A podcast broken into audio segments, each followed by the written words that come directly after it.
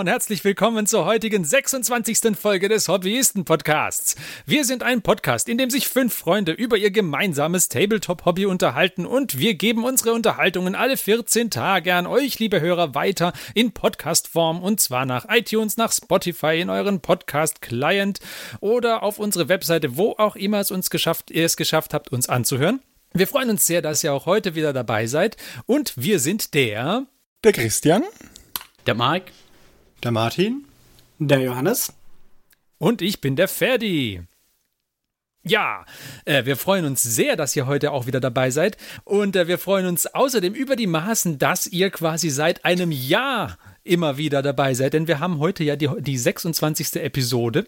Wir erscheinen alle 14 Tage. Von daher können wir nach kurzem Nachrechnen schließen. Äh, wir haben quasi in dieser Folge unseren einjährigen Geburtstag.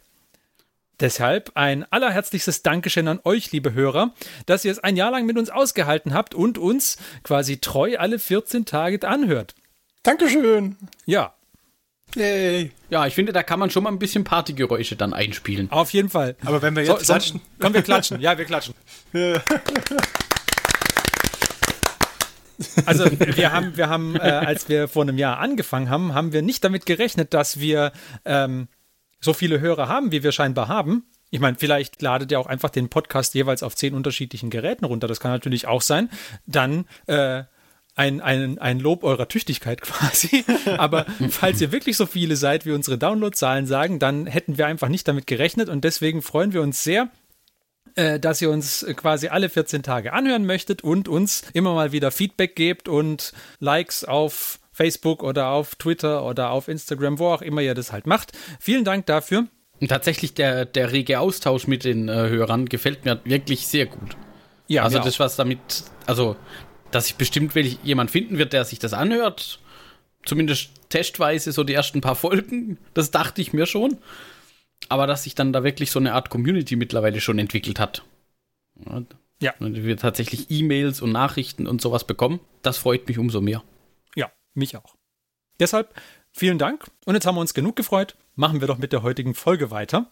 Denn zurück, wir haben wie zu, immer. Zurück zum ja, Ernst des Miniaturenlebens. Zurück zum Ernst des Miniaturenlebens. Äh, wir haben wieder eine spannende Folge. Ähm, aber wir haben, bevor wir wieder ins Hauptthema einsteigen, wollten wir uns noch kurz über neue Releases unterhalten. Und zwar diesmal über die äh, wir haben ja schon über die Jane Saar und über die Eldar Releases geredet und jetzt kam das ganze Zeug ja auch in einer Box raus, nämlich in der Blood of the Phoenix. Blut des Phönix. Und da wollten wir uns mal kurz drüber unterhalten, ob denn die Inhalte dieser Box den Preis rechtfertigen oder nicht. Ja, oder auch, ob das eine gute Idee ist. Also der Preis mag vielleicht gerechtfertigt sein, aber die Idee ist ja, ab wann ist es nicht mehr attraktiv, sowas direkt zu kaufen? Wenn sie einen gewissen Preispegel erreicht hat, glaube ich, ist sie auch, auch wenn sie ein super Sparnis bietet, ist es nichts, was man einfach so mal mitnimmt. So eine 100-Euro-Box war das vielleicht auch nicht, aber wenn ich jetzt so die Hobbybudgets berechne und gucke, okay, sagen wir mal, du gibst dir ein 50 Euro im Monat Hobbybudget und dann hast du auf zwei Monate gerechnet eine Box, ist okay. Aber jetzt kostet die Box 180 Euro, damit gehst du ein Vierteljahr aus deinem Hobbybudget raus. Ja, aber das ist ja 180 Liste. Also. Ja. Ja, ne? aber tatsächlich sind ja, also die, die anderen Boxen, ich denke jetzt an die Apokalypse-Boxen beispielsweise, ähm, oder diese, die Dinger, mhm. die es zu Weihnachten immer gibt. Weihnachten mal so Battle, Battle Forces. Adventskalender? Die Battle Forces. Genau, der Adventskalender. so, oh, Alter Games Workshop Adventskalender, Mann. Adventskalender. Jeden Tag ein neuer Org. nee, so verschiedene Einzelminiaturen, aber egal, anderes Thema. Ähm, bei, bei diesen anderen Boxen, die lagen ja immer so bei 130 Euro um den Dreh rum, ne? Die, die Battleforce-Boxen, ja. Liste. Ja, ja. Ja, genau, die Battleforce-Boxen waren so 130 Euro Liste. Das heißt, Straßenpreis waren irgendwo 100 bis 110 Euro.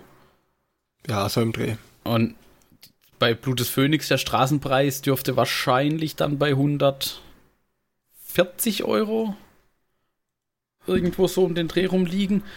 Das ist halt dann tatsächlich schon ein Punkt, also, also für mich ist das so eine psychologische Grenze. Ja, genau. Jetzt mal abgesehen davon, dass mich die Box tatsächlich nicht interessiert, weil ich spiele keine der Fraktionen. Da ist jetzt, ich finde die Modelle der Fraktion auch nicht so ansprechend, dass ich die spielen wollte.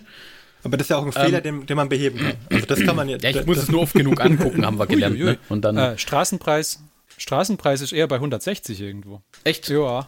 Okay. Das ist dann, also für mich ist das so, ich glaube, meine psychologische Grenze fängt, glaube ich, so bei 130 Euro an irgendwo. So um 100 Euro sind okay, weil dann sagt man, ja, abgerundet, das sind wir bei 100 Euro. Alles gut, das sind eben so, sagen wir mal, zwei Monate Hobbybudget oder vielleicht ein paar Monate mehr, aber von so einer Box habe ich ja auch länger was. Genau. Aber wenn wir jetzt über 150 Euro Straßenpreis rechnen, für mich wäre da der Punkt, wo ich sage, hm, hm, eher nicht. Aber also ich finde, die Box hat ja von ihrem Inhalt her schon fast eigentlich den, äh, das, was in so einer Grundbox drin wäre. Also es fehlt ja halt das Regelwerk. Das ist halt das Problem, finde ich, bei der ganzen Sache. Aber ansonsten, ich meine, sie hat das Kampagnenbuch drin, okay, das Blood of the Phoenix. Also es fehlt ja halt das Regelwerk. Ich finde den Inhalt der Box finde ich, ich toll. Ich glaube, so ein Regelwerk ist schon sogar dabei, oder? Wenn ich mir die Bilder angucke. Ja. Ja, aber kein, nicht das Grundbuch halt. Den Inhalt der Box finde ich toll und ich finde auch den, den, den Preis, ehrlich gesagt, für das Gebotene angemessen. Mhm. Aber es ist zu viel. Ich würde, hätte lieber mir gewünscht, dass sie ein bisschen weniger reintun und dafür die Box einfach günstiger ist. Das hätte mir eher gefallen. Und auch gefühlt so ein bisschen der Ladenhüter, dass sie den, den Falcon als Panzer bei den Eltern mit reinsetzen. Bei den Dark Eldern weiß ich es nicht, ob das jetzt irgendwie Ladenhüter wären, die, die Scorches. Aber also beim Falcon ist es schon ein bisschen strange. Weiß nicht, der, der ist, den sieht man, glaube ich, eher selten. Oder war jedenfalls mein Eindruck. Ich ja, vielleicht ist so das aktiv. auch so eine, so eine Art Mischkalkulation tatsächlich. Ja. Mich stört es nicht, ich finde den hübsch, aber ich hätte mir gewünscht, dass sie ihn vielleicht weggelassen hätten, nur um den Preis zu drücken. Also ich, ich finde die Box an sich okay. Ähm, das, das Kampagnenbuch ist, ist äh, nett, das ist okay, kann man lassen und der Inhalt an sich ähm, ich meine, es, es, sind halt neue, viele neue Modelle drin, okay, das ist auch geil. Ähm, was mich generell immer dran stört, wenn die äh, dass die neuen Modelle halt in, in diesen Boxen kommen, ist, wenn du, wenn du jetzt in diesem Moment Howling Banshees haben möchtest oder Jane Saar haben möchtest als Modell, dann musst du halt diese Box kaufen. Ja.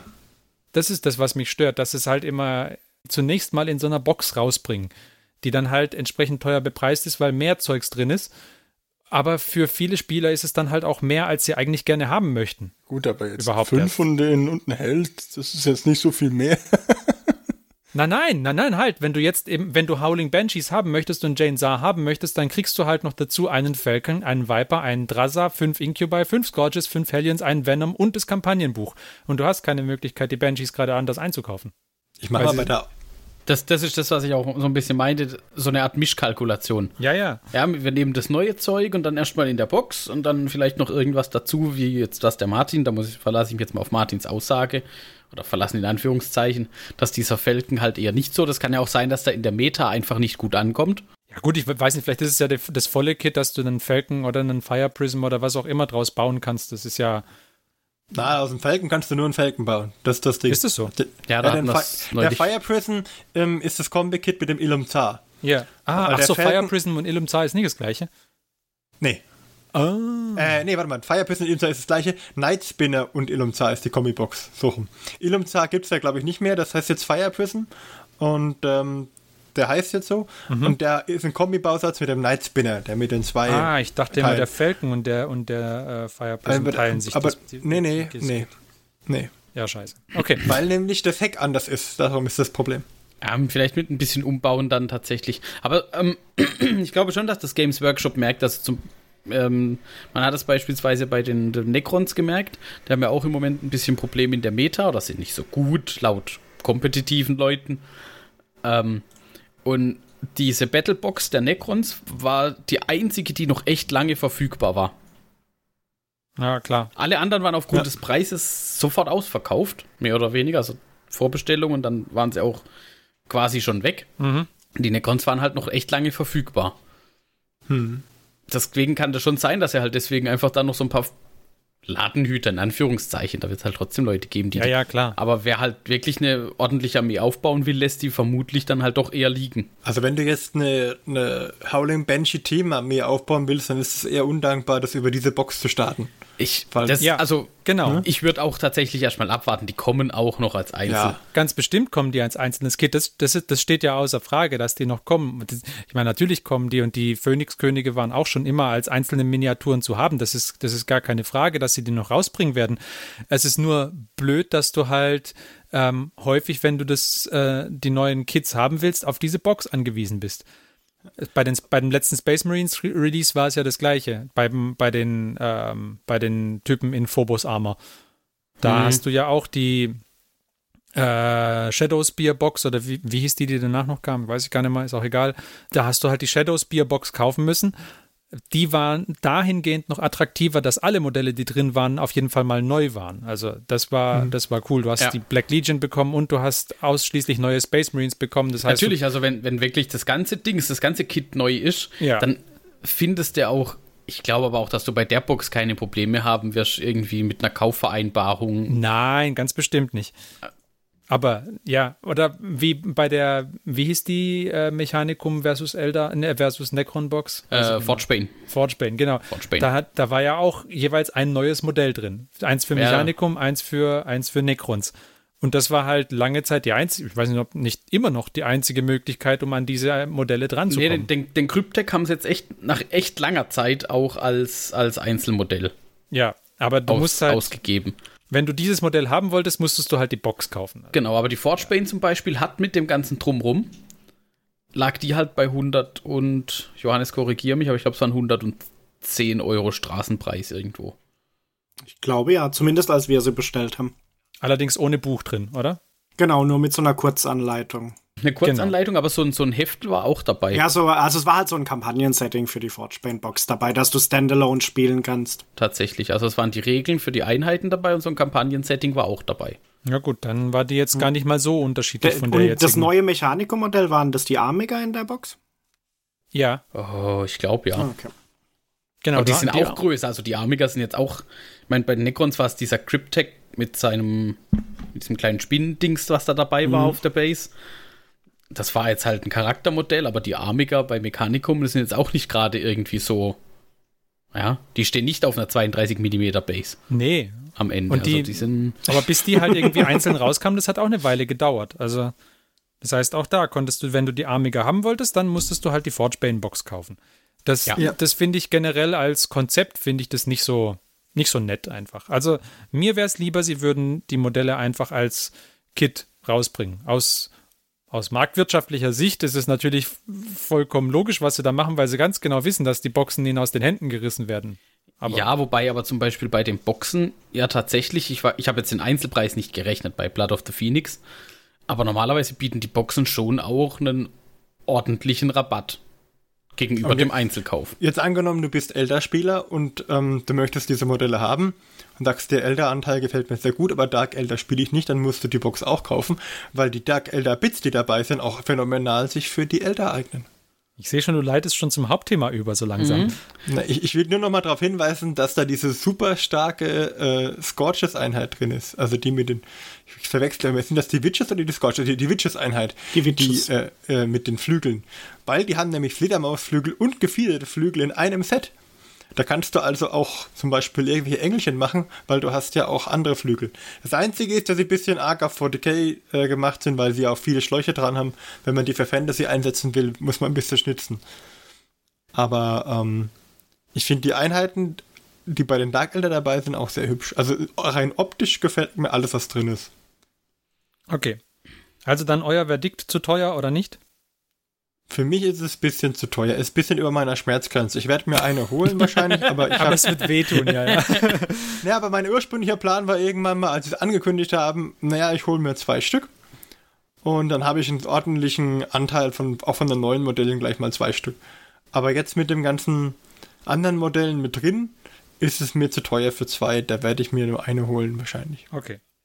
Und selbst da muss ich noch überlegen. Das kämpft so ein bisschen. Das muss ich im Hobbybudget einteilen dann. Und Christian? Es hat mir schon mal jemand ausgerechnet, hat schon, dass, dass der Preisersparnis zwar da ist in der Box, aber ich finde es halt auch für so eine, soll ich sagen, als Box einfach ein bisschen über, auch über der Schmerzgrenze, wo ich sage, jawohl, das kann ich mir guten Gewissens einfach mal mitnehmen. Das ist schon eine, muss ich mir schon länger überlegen dann. Weil für 180 Euro kriege ich halt schon auch einen ganzen Haufen anderes Zeug. Ja, oder lass 160 sein. 146,99. Ja, je nachdem, wenn man sie jetzt nicht in UK also bestellt. Straßenpreis Nur, äh, vermutlich so um die 150. Ah. Also kriegst du auch in Deutschland für 146 okay. offensichtlich. Ja, also mir ist er fast ein Ticken zu teuer. Gerade wenn ich auch sehe, dass halt auf der Ender-Seite echt nicht viele Modelle drin sind. Okay, und Johannes? Ich finde die Dark Elder Modelle cool. äh, auf der anderen Seite finde ich es auch ein bisschen eine komische Zusammensetzung mit dem Panzer. Ähm, und was ich halt schade finde, ich hätte lieber eine. Ich hätte es halt cool gefunden, wenn es nicht die super duper Add-on-Box wäre, wo zum Beispiel noch dieses Rising Phoenix Buch dann drin war, sondern wenn sie vielleicht eher so ein Buch plus Modell-Bundle mit nur den, nur der Giant Saar oder so mhm. gemacht hätten. Okay. Das hätte mir irgendwie besser gefallen, weil mich ja. zum Beispiel dieses Rising Phoenix Buch interessiert mich jetzt definitiv potenziell mehr wie diese Box. Ja, deutlich. Oder was ich auch cooler gefunden hätte, wenn sie anstatt die alten Modelle einfach ein cooles Geländestück mit reingelegt hätten. Dass man so ein Szenario hat, wo man auch gleich zum Beispiel im Webportal ja, streitet. Ta Zack. tatsächlich ein Geländestück ist halt auch immer so ein bisschen ein Verkaufsargument, weil ja. da steigt plötzlich dann der Wert pro Geld, den man erhält bei der Box halt doch nochmal ein Stück. Geht mir jedenfalls viel leichter, wenn ich ein Geländestück. Also so eine Killteam-Box, die war ja auch nicht gerade günstig für den Anhalt an Miniaturen, wenn da fünf Minis drin sind, aber da war halt auch immer noch Gelände mit dabei. Da hast du gesagt, ah, da ist noch Gelände mit dabei, da ist nämlich trotzdem mit. Das geht, das ging einfach. Okay. War einfacher zu verargumentieren. Okay. Ja, ja, also für mich selber, wenn ich mich selber überzeugen müsste, wäre das, wär das einfacher. Okay, aber ich höre raus, Markt, dir ist ja auch zu teuer. Tatsächlich für mich persönlich ist da der Punkt eben erreicht, wo ich sage, nee, nicht mehr. Was aber auch vielleicht einfach am daran liegt, dass mich die Fraktionen nicht okay. interessieren. Also, also wenn es das nachher mal mit Tau Necrons oder irgendwie Tyranniden oder sowas gibt, dann müsste ich mir das nochmal genauer überlegen. Ja, das macht mir auch ein bisschen Angst mit zukünftigem Blick auf die Sisters. Ne? Ja. Ja, genau. Bei Christian ist vielleicht die Schmerzgrenze für Sisters ein bisschen höher angesetzt, was so Boxen angeht. Was halt vielleicht interessant wird bei zukünftigen Boxen, finde ich, ist, ähm, weil sie haben ja jetzt schon für manche Sachen die Preise erhöht gehabt, so übers letzte halbe Jahr ja. oder so. Ähm, ob das jetzt halt dann mehr oder weniger potenziell der, die neue Standardbox wird, von sowohl irgendwie zusammensetzungsmäßig als auch irgendwie preislich. Oder ob das jetzt halt hier aus whatever Gründen halt für diese Box so ist. Man darf gespannt ja, sein. Ja, ich meine, es ist halt noch dieses, dieses Hardback-Buch dabei da, ne? Auf welches ich aber gerne verzichten könnte. Ja, natürlich. aber die waren ja zum Beispiel eben so Hardcover-Zeug war halt da dann nicht dabei. Sicher, dass das Hardcover ist? Mit 40 Seiten. Sah so, sieht zumindest nach Hardcover aus hier. Ja, obwohl. Also, es hat 40 Seiten, das fände ich, selbst als Hardcover wäre das, glaube ich. Also, ich hätte, ich, viel, das, ne? es wäre es wär viel cooler, wenn da nicht das Blood of the Phoenix, sondern eben das Phoenix Rising drin wäre. Dann die gibt's ja auch, aber die kostet UVP 212,50 Euro. Das ist die Box mit Rise of the ja, Phoenix. Ja, genau, aber Rise of the Phoenix halt dann, halt dann extra noch als Buch dabei. Genau, ja. aber sie, wenn sie, sie halt haben ja Box sogar so eine Codex Collection dann noch im Angebot, wo du irgendwie den Harlequins, den Craft Worlds und den Drukari Codex zusammen mit Rise of the Phoenix. Ja, das ist so. ja nur ein One-Click-Buy, da ist ja keine Ersparnis. Hm. Wenn sie halt in ja. die Box statt dem Blood of the Phoenix das Phoenix Rising reingepackt hätten, dann wäre die Box auf einmal viel attraktiver, fände ich. Aber okay. Also mir ist ja auch, ich finde auch 100, mhm. äh, ja, irgendwas 150 Straßenpreis oder wo wir jetzt halt etwa sind, finde ich trotzdem noch zu viel. Da ist die, die Zusammensetzung einfach nicht cool genug dafür. Ich, ich spiele keine Elder mehr. Für mich wäre einfach nur interessant, die Plastik-Aspektkrieger zu bekommen und den, den Plastik-Phönix-König und dafür ist das ganze Zeugs, was es außenrum noch gibt, einfach nicht, ähm, nicht das, was ich haben will. Deswegen wäre sie für mich jetzt nicht so interessant. Okay, gut, haben wir doch alle unsere Meinung geäußert. Und nachdem der Martin ja jetzt schon so schön angefangen hat überzuleiten, machen wir doch eine kurze Pause, sammeln uns und kommen dann zurück mit unserem Hauptthema. Bis gleich.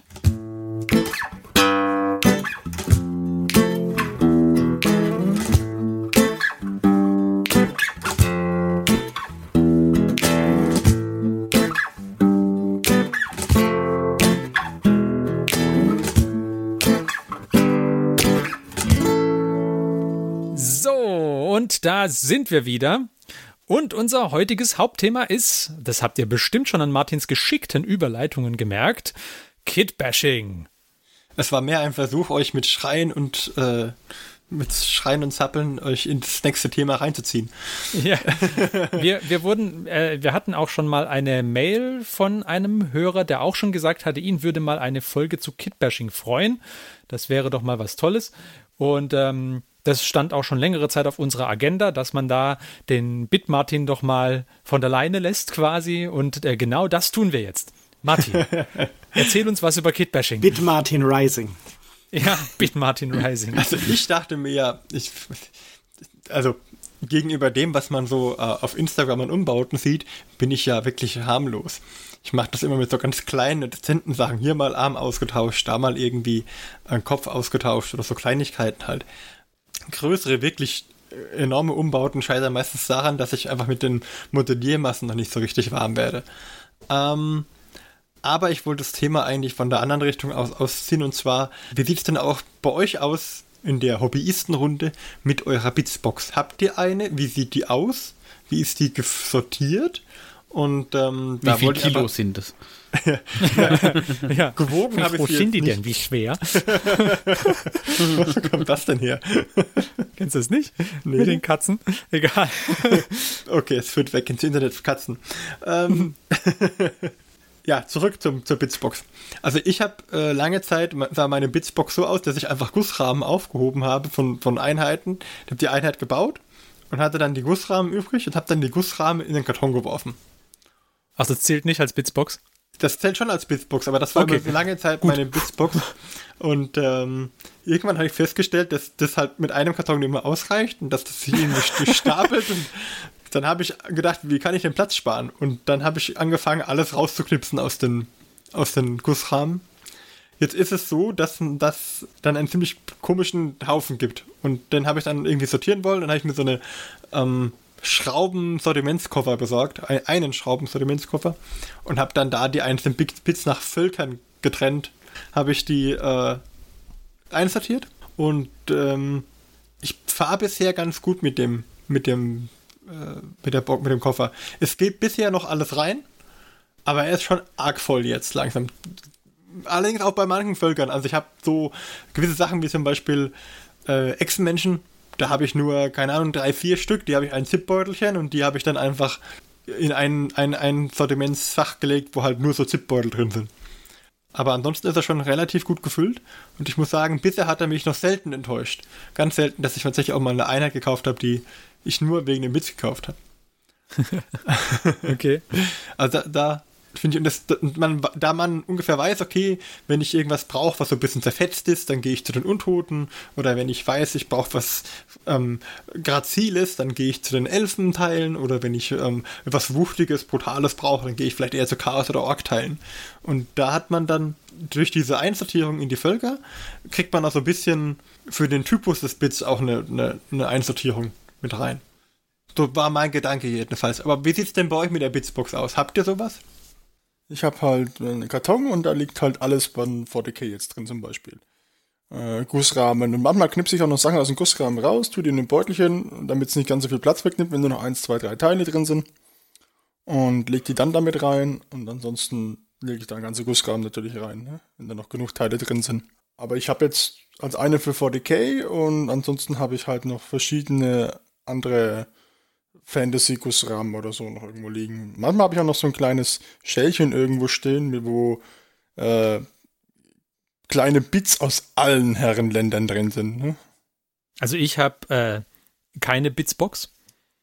Ich habe noch nicht mal die Spruce zurück in den Karton geworfen, sondern ich habe manchmal sogar schon unterschiedliche Spruce in den gleichen Karton geworfen, damit ich die Kartons loswerden kann.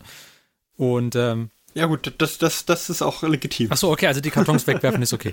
gut, ähm, ja. gut äh, also das habe ich aber rausgeknipst aus dem Rahmen, war ich zu faul und ich habe die Bitsbox bisher eigentlich auch noch so gut wie nie gebraucht. Ich weiß nicht, ob du ob du später noch fragen möchtest, wie denn unser, unsere Einstellung zu Kitbashing so generell ist oder ob ich das schon vorwegnehmen soll jetzt.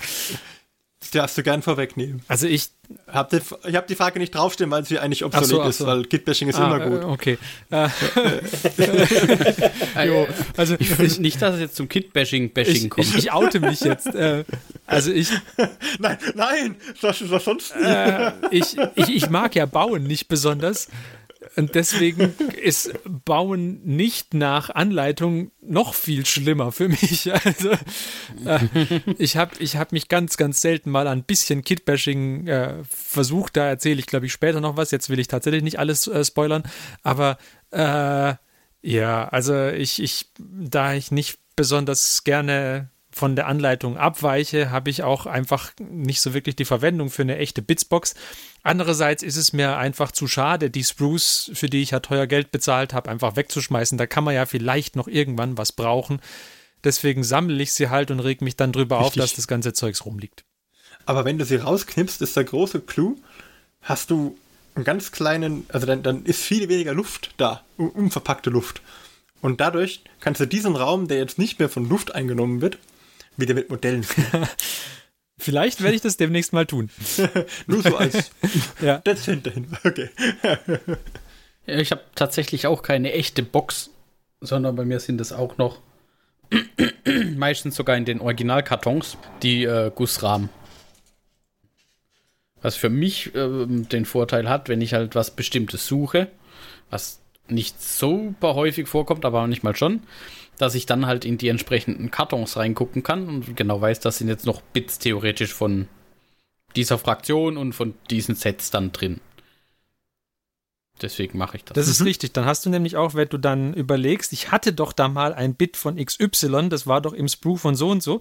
Und dann nimmst du das Sprue raus und dann ist das Bit dann nicht mehr drin, dann weißt du, okay, dann habe ich es wohl nimmer. Genau. Dann brauchst du auch gar nicht mehr weiter suchen. Während wenn du so eine Bitsbox hast und denkst, ich hatte doch mal, dann suchst du halt unter Umständen viel, viel länger, weil du der Meinung bist, dass ja, ja ein Bit noch da sein müsste. Und es ja, auf könnte der anderen dann Seite ist es auch, wer weiß. Das macht ja aber auch bei Lego ganz interessant. Also ich bin jemand, der auch bei Lego einfach immer mehrere Tüten gleich aufmacht, damit er ein bisschen Spaß beim Suchen hat. Wirklich. Also vielleicht sollte ich auf eine Box umstellen. Hm. Also was, was hm. ich mache ist, ich ne, habe diese, diese Einsätze in diesem Sortimentskasten und die kann man rausnehmen, kann man einfach, da hat man so eine kleine Plastikbox, so 10 auf 10 cm, so vielleicht 8 cm tief, würde ich sagen. Und dann kippe ich die aus. Weil das sind nicht so viele. Und ich kippe sie auf eine Unterlage, dann kann ich in Ruhe vor mir wühlen und kann dann verschiedene mal hinhalten, mal anprobieren. Und wenn ich fertig bin, dann nehme ich die Unterlage und kippe sie alle wieder in die oh, Box. Oh, das könnte ich nicht. Da wird ständig irgendeine Rotz auf den Boden fallen. Aber mich interessiert noch Johannes Bitsbox. Wenn ich, wenn ich ver vergleiche, wie unsere Schreibtische früher äh, ausgesehen haben, dann würde ich vermuten, Johannes hat eine viel, viel aufgeräumtere Version als ich. In der Tat habe ich viele Sortimentsboxen, aber nicht für die Bits. Die Sortimentsboxen verwende ich aktuell eher für die äh, Painting äh, zusammengebauten Sachen, die noch zu gepainted werden müssen. Ähm, die Bits sind bei mir aktuell in der Forgepaint-Box alle drin. weil, weil das die Box war, die nicht irgendwie so komisch zum Aufklappen war, sondern mit so einem schönen Deckel. Deswegen kennen die da gut rein. Aber tatsächlich sind die Bits auf ihren Spruce und äh, reingelegt in die jeweiligen Bauanleitungshefte. Oh. Ja, genau. Das, die, die Spruce weil, in die Bauanleitung so reinschieben, das ist auch sehr gut, weil dann kann man an der Bauleitung anfassen und weil ich würde, glaube ich, verzweifeln, wenn, ähm, wenn ich nur so ein, eine Box voll mit Mechanikum abend hätte. Das wäre, glaube ich, nichts für mich. Ich müsste es tatsächlich ein bisschen mehr sortieren. Ja, mit der Bitsbox gemacht habe ich aber bisher noch nicht so viel, was eigentlich aber auch dran liegt, dass ich halt hauptsächlich ein Mechanikum habe. Und deswegen meine Bits eigentlich die Reste von den Mechanikum-Einheiten, die ich eh schon gebaut habe, sind. Deswegen gab es da auch noch nicht so viel Spielraum, aber irgendwann werde ich meine Deluxe-Box mal noch als äh, mit den Bits aus der Mechanikum-Box äh, kombinieren, um mindestens Köpfe zu swappen zwischen Skitari und Deluxe-Menschen. Ja, ja, also das ist ja. auf jeden Fall schon mal ein Und äh, natürlich nicht unerwähnt bleiben, für meine Imperial Night Spaces habe ich mir sogar eine Bits-Tüte vom Bitmartin organisiert. das war genau der Zipbeutelchen mit den Necrom-Bits, die ich hatte. Die, die drei, genau. drei, vier Arme. Was, was, kost, was, kostet denn das Gramm bei dir? Es kommt drauf an. Willst du Zinn oder Plastikverschnitt? Nein. Also das ist auf jeden Fall, ähm, ne, finde ich, einen guten Tipp. Das wusste ich gar nicht. Also auf die Idee, die, die ähm, Spruce in die Anleitung zu stecken, darauf bin ich nicht gekommen. Eigentlich hatte ich auch noch nie das Problem, dass ich irgendwie ein Bit in der Hand hatte und gesagt habe, okay, ich habe jetzt gar keine Ahnung, wo der hingehört. Ist mir noch nicht passiert. Und wenn doch, dann war es so ein unförmiges Teil, dass ich es eh nicht hätte verwenden können. Glaube ich. Ja, da merkt man halt die Erfahrung, ne? Was mir, aber was man ja, was einem ja auffällt, ist, dass es ähm, Boxen gibt, bei denen bleiben viele Bits übrig. Und dann gibt es Boxen, also Einheitsboxen, bei denen bleiben weniger Bits übrig. Und äh, ich denke, dass vor allem die Boxen, die halt so Kombi-Kits haben, wo man praktisch, wie zum Beispiel der, die Box vom Ilumzar, alias Fire Prism und Night Spinner. Wenn man den Ilumzar baut, oder Night Spinner, äh, oder Fire Prism, dann bleiben die Waffen des Turms vom Ilumzar übrig. Und die könnte man dann wieder einsetzen, wenn man wieder mal irgendein anderes Eldar-Fahrzeug hat, wo man diese Waffen ähm, benutzen könnte. So bleibt halt immer die zweite Variante übrig. Und gerade bei Infanterie oder Kavallerie im, im Fantasy-Bereich, da habe ich meinen mein Hauptstock an Bits. Da war das halt oft so, dass es halt so eine Kombi-Einheit gab. Und das fand ich immer super, weil dann hat man auch so eine, eine Austauschbarkeit untereinander, weil die oftmals von der Schnittstelle her, also da, wo sie getrennt wurden, sehr ähnlich waren. Meistens war es der Arm mit Schulter, der die Waffe gehalten hat und der war dann einfach immer gleich. Das hat ein paar Vorteile und ein paar Nachteile. Der Vorteil ist, dass es leicht auszutauschen ist. Ja, weil ob der jetzt mal ein bisschen dünnere oder dickere Arme hat, war meistens nicht so schlimm, weil ja, auch im echten Leben gibt es Menschen mit dünnen Armen, Menschen mit, mit stärkeren Armen. Da ist der eine vielleicht ist der Champion und der andere ist vielleicht der in der Einheit jetzt äh, nicht der Champion. So, muss man so auszudrücken. Ähm, das fand ich immer ganz gut. Der Nachteil dabei war halt immer, dass es äh, schwerer, zu, schwerer ist, da so dynamische Positionierungen reinzukriegen. Weil wenn du halt ja. immer Oberkörper hast, der getrennt ist von der Hüfte und dann die Arme dran, dann ist das schwieriger, diese verdrehten Körperpositionen reinzukriegen, die jetzt zum Beispiel irgendwie, wenn der jetzt in die Luft springen will, im Spr der sprintet, springt und dreht sich dann rückwärts oder so. Das ist mit so einem Kit dann schwer nachzustellen, weil du einfach auf ein paar Posen festgelegt bist, weil die Schnittstelle halt ansonsten im Weg ist. Und deswegen fand ich Kombi-Boxen immer besser als die Boxen mit den, ähm, diese, diese Easy-to-Build Modelle, die man da einmal zusammensteckt. Ja, gut, die Easy-to-Build, die, die kannst du ja sowieso nicht benutzen. Die kannst du ja nur auf eine Art, einzige Art und Weise zusammenstecken und dann bleibt da auch noch nichts übrig. Und das ist ja ein bisschen schade. Weil viele, viele Modelle haben so schöne Bits, die man dann weiterverwenden kann. Aber da, da bist du ja jetzt auf ein anderes Thema gestoßen, nämlich ähm, welche Kits eignen sich halt ganz gut und welche nicht so gut. Und da sind halt die, ähm, da gibt es immer so ein, so ein, so ein Trade-off eigentlich. Also es ist ja. ja. es ist ja so, diejenigen Kids, äh, die, die neueren Kids haben häufig äh, eher so Monoposen. Das heißt, ja. die, genau, die, es gibt halt eine Pose und die sieht super aus, aber es gibt halt die eine Pose. Also wenn du so ein Intercessors, da ist es noch nicht so krass, aber bei, den, bei der Reavers Box, auch bei der, bei der großen, da hatte ich ja die große gekauft, weder Easy to Build noch irgendeine kleine ähm, Start Collecting oder sonst irgendwas. Mhm. Äh, bei der großen Box, da hast du einige Posen, die du halt bauen kannst, aber du hast größere Schwierigkeiten, wenn du da irgendwie variabel sein möchtest, weil die Kits auch so geschnitten sind, dass sie halt genau für diese Posen irgendwie zusammengehen. Und ich glaube, wenn du da was kitbashen möchtest, dann müsstest du wahrscheinlich hergehen, den Reaver irgendwie komplett zusammenbauen und dann nachher wieder sägen, weil du nicht die, die Teile, wie sie am Anfang kamen, ohne weiteres austauschen kannst. Es ist jedenfalls schwieriger. Ja. Ich sag's mal so. Ja, also, das ist halt schwieriger. Ähm, aber es ist auch nie unmöglich. Nee, Man kann nee, nicht alles. Im, Im, aktuellen White Dwarf war ein sehr cooler Artikel drin über Kitbashing auch bei den, bei diesen neuen Truppen. Wie heißen die jetzt wieder? Incursor? Ah, äh, weiß nicht. Mhm, Weil, also es ist wirklich, wirklich guter Artikel, was sie da gemacht haben. Da haben sie irgendwie den einen Typ, der die Mine trägt, haben sie umgebaut. Der sieht dann ein bisschen anders aus. Und dann haben sie äh, aus dem Reavers-Kit und aus dem Incursors-Kit und so irgendwie Zeugs kombiniert. Und dann kommt da was anderes Cooles raus. Und dann haben sie noch aus dem Intercessors-Kit, was weiß ich, irgendwelches Zeugs mitgenommen. Das ist schon cool und alles. Aber ja, sie sind halt nicht so einfach äh, zu, zu kombinieren wie weiß ich nicht, wenn du jetzt ich, ich habe ja kein Mechanikum und ich habe auch kein Astra Militarum, aber angeblich sind die ja so geschnitten, dass du zum Beispiel die ganzen Skitari ergänzen konntest mit, Astra, mit Astra Militarum äh, Teil. Ja. Das hast du halt nicht. Also da, ja. Und da ist halt die, die Monopose-Kits eignen sich halt da irgendwie schlechter, beziehungsweise, ja, eigentlich müsstest du erfahrener sein, um das mit den Dingern halt irgendwie gut aussehen zu lassen. Aber wenn du halt jetzt aktuell ins Hobby einsteigst, dann wirst du halt mit diesen Kits mehr oder weniger beige beigebracht bekommen, wie man Modelle baut. Und dann hast du es halt natürlich deutlich schwerer, zum Kitbasher zu werden, weil die Teile nicht mehr so einfach austauschbar sind. Ja, wobei man ja auch, ähm, weiß ich, kommen, kommen wir schon zum Part, was man so alles machen kann. Oder was alles als Kitbash zählt, oder? Ja, leg einfach los. Das also für kann mich ruhig ableiten. Achso, äh, ich meine, das ist unser Standard-Dings, ne? Ja, ja. Okay, äh. Müssen uns im Stil treu bleiben. Und ja. derailed. Ja. Was darf Kitbashing? Genau, eine, eine moralische Diskussion, eine ethische Diskussion, ja.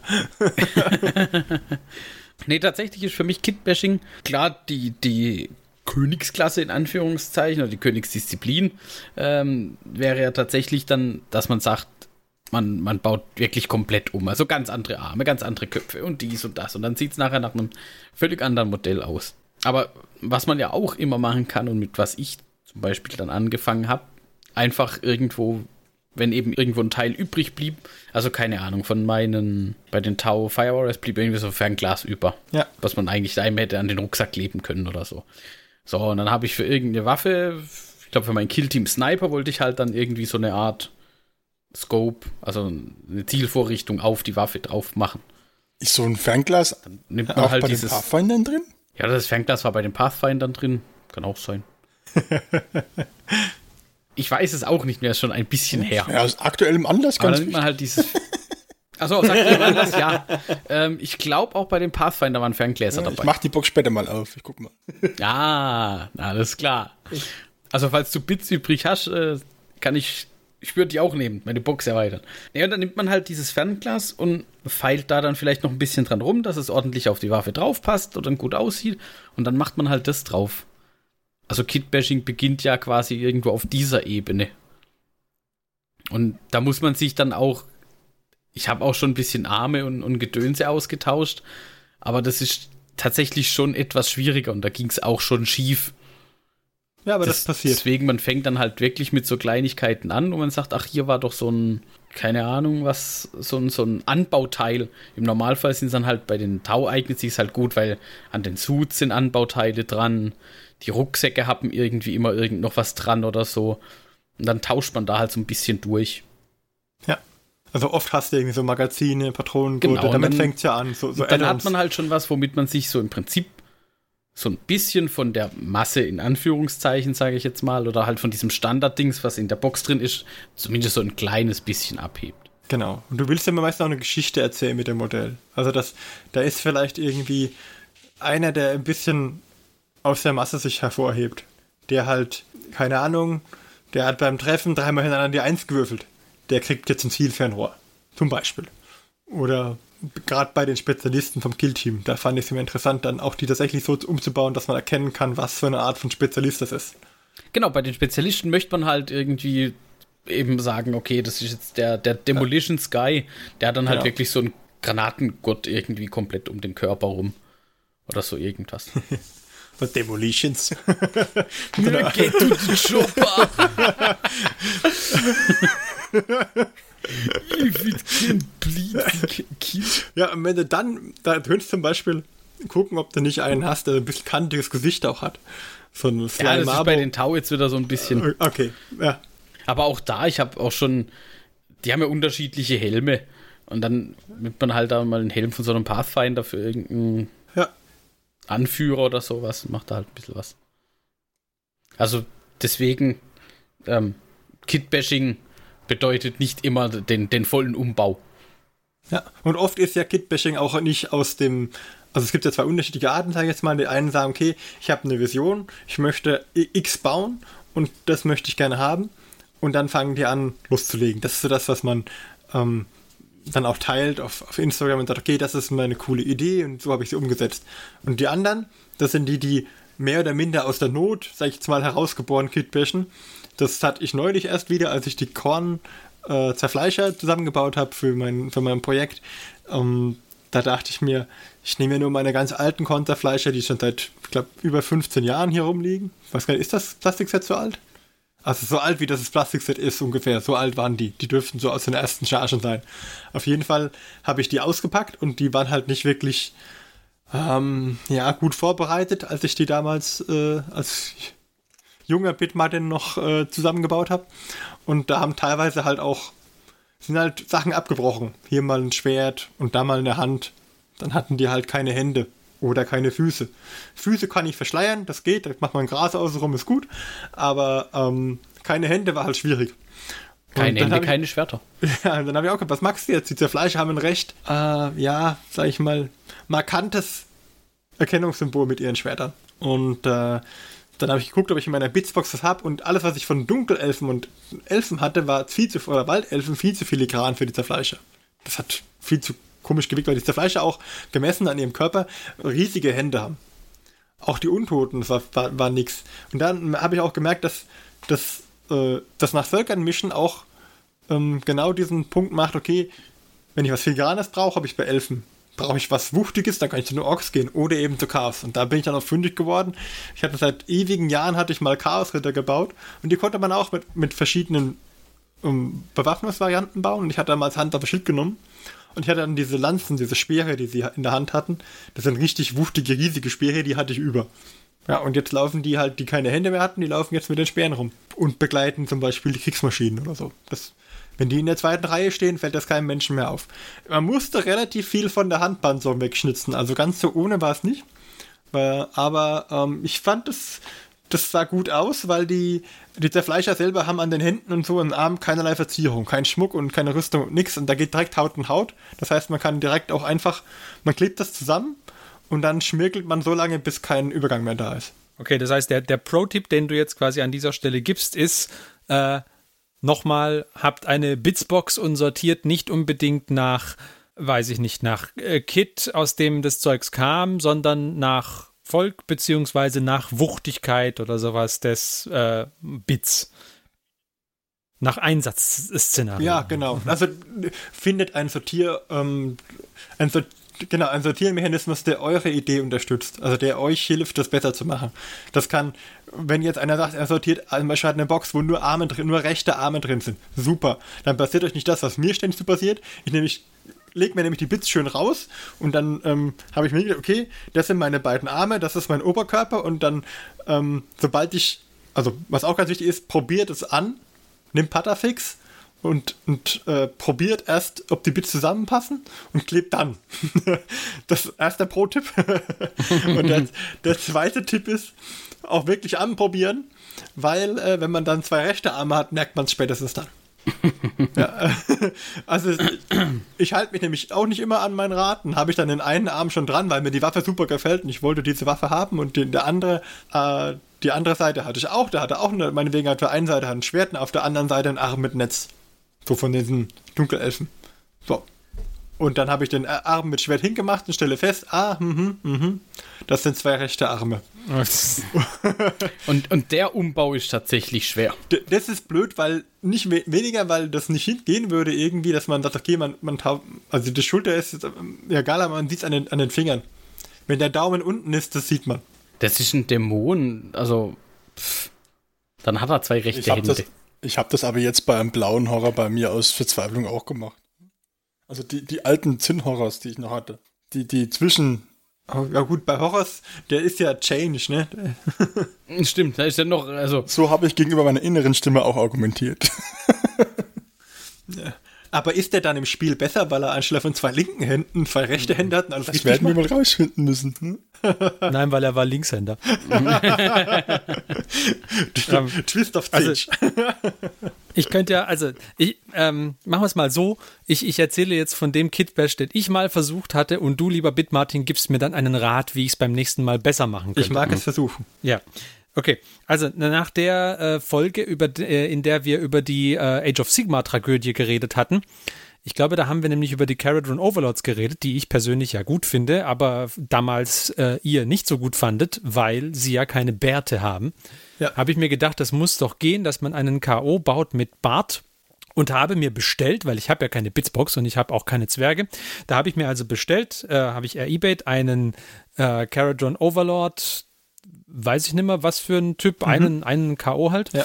Ähm, und einige Köpfe von den Dispossessed, keine Ahnung, wie die heißen, Hämmerer oder irgendwas. Ja, der Hammerträger der Zwerge, der alte, die alten Hammerträger. Ich weiß nicht, wie die, Ja, kann sein. Wie der englische Begriff so. hieß, weiß ich nicht. Okay, auf jeden Fall haben die, die haben einen schicken Helm und die haben auch äh, Bärte. Genau, sie haben auf jeden Fall Bärte. Das war ja das Essentielle, dass sie einen Bart haben Richtig. müssen und keine ja. Gesichtsmaske. So, und dann habe ich also versucht, diesen Kopf mit Bart auf den Caradron Overlord drauf zu pflanzen. Mir war schon vorher bewusst, dass da wahrscheinlich irgendwie ein bisschen Green Stuff mit im Spiel sein wird müssen. Und ähm, das war ziemlich schwierig, weil zum einen der Caradron, der, der muss so einen Hammer tragen, den muss er in beiden Händen haben und dann geht der Heft dieses Hammers relativ dicht an der Brust vorbei. Äh, das heißt, wenn der Bart da etwas zu ausladend ist, dann kann man die Arme nicht mehr dran packen, weil der Hammer dann an dem, an dem Bart anstößt. Das war das eine, also musste man mhm. hinter dem Bart irgendwie ganz ordentlich aushöhlen, damit der flacher am Bauch anliegt. Und äh, zum anderen war das Problem dann durch das starke Aushöhlen ist äh, irgendwann der Bart halt einfach in zwei gerissen, ah. sodass man mit Green Stuff noch ein bisschen nachmodellieren musste. Und das war natürlich wiederum schon anspruchsvoll. Ja. Vor allem für mich. Das ist natürlich genau das, worauf man Lust hat, wenn man denkt, ach, man macht so einen kleinen, schnellen Kitbash, damit man so ein paar bärtige Zwerge hat. Ja. Und tatsächlich, wenn man eben nicht so Lust auf das Bauen hat. Also ich, ich werde auch ein Foto von diesem, von diesem Zwerg noch mit in die Shownotes packen. Ich finde, für meinen ersten Kitbash ist er gar nicht mal so schlecht geworden. Ich, ich habe ihn noch nicht bemalt, das heißt, ich weiß nicht, wie sehr man sehen wird, dass ich da halt äh, enorm gegreenstufft habe irgendwie. Also ich kenne kenn den ja und ich fand den nicht schlecht. Das mal eins vorweg. Ähm, meine erste Frage wäre aber gewesen, als du die gesehen hast, dass der Hammer vor die Brust kommt, war die yeah. Brust ausmodelliert? Also hätte, hätte, wenn ich jetzt, wenn ich jetzt, du, angenommen, du würdest den, den, Kopf nicht tauschen wollen, sondern würdest nur sagen, okay, ich gebe ihm anstelle von einem Zweihänder äh, nur Hammer, aber ein Einhandhammer und ein Schild. Ähm, ich, hat, ich hatte ja keinen Einhandhammer, ja, das Kit kam mal, halt genauso. Meine Frage wäre jetzt gewesen, hat er denn eine ausmodellierte Brust? Weil dann würde ich wahrscheinlich eher dazu tendieren, die, den Zweihandhammer tatsächlich einfach in eine Hand zu geben. Um, dass er den mit einer Hand hält, also nicht unten am Stiel, das sieht komisch aus, sondern halt, dass er irgendwie so die andere Hand kurz unterm Kopf, dass er den packt, dass er ihn tragen kann oder dass er sich nee, drauf abstützt. Nicht drin, weil der, dem, wie, wie bei vielen aktuellen Kits ist die äh, Hand, die, die zweite Hand, die, also die Waffenhand ist an die Waffe dran modelliert, was immer scheiße ist, finde ich. Ja. Mhm. Das ist der, eine Sache. Der Arm wird an die Hand geklebt und die Hand hängt der schon Arm an der Waffe. Wird, genau, ja. ja.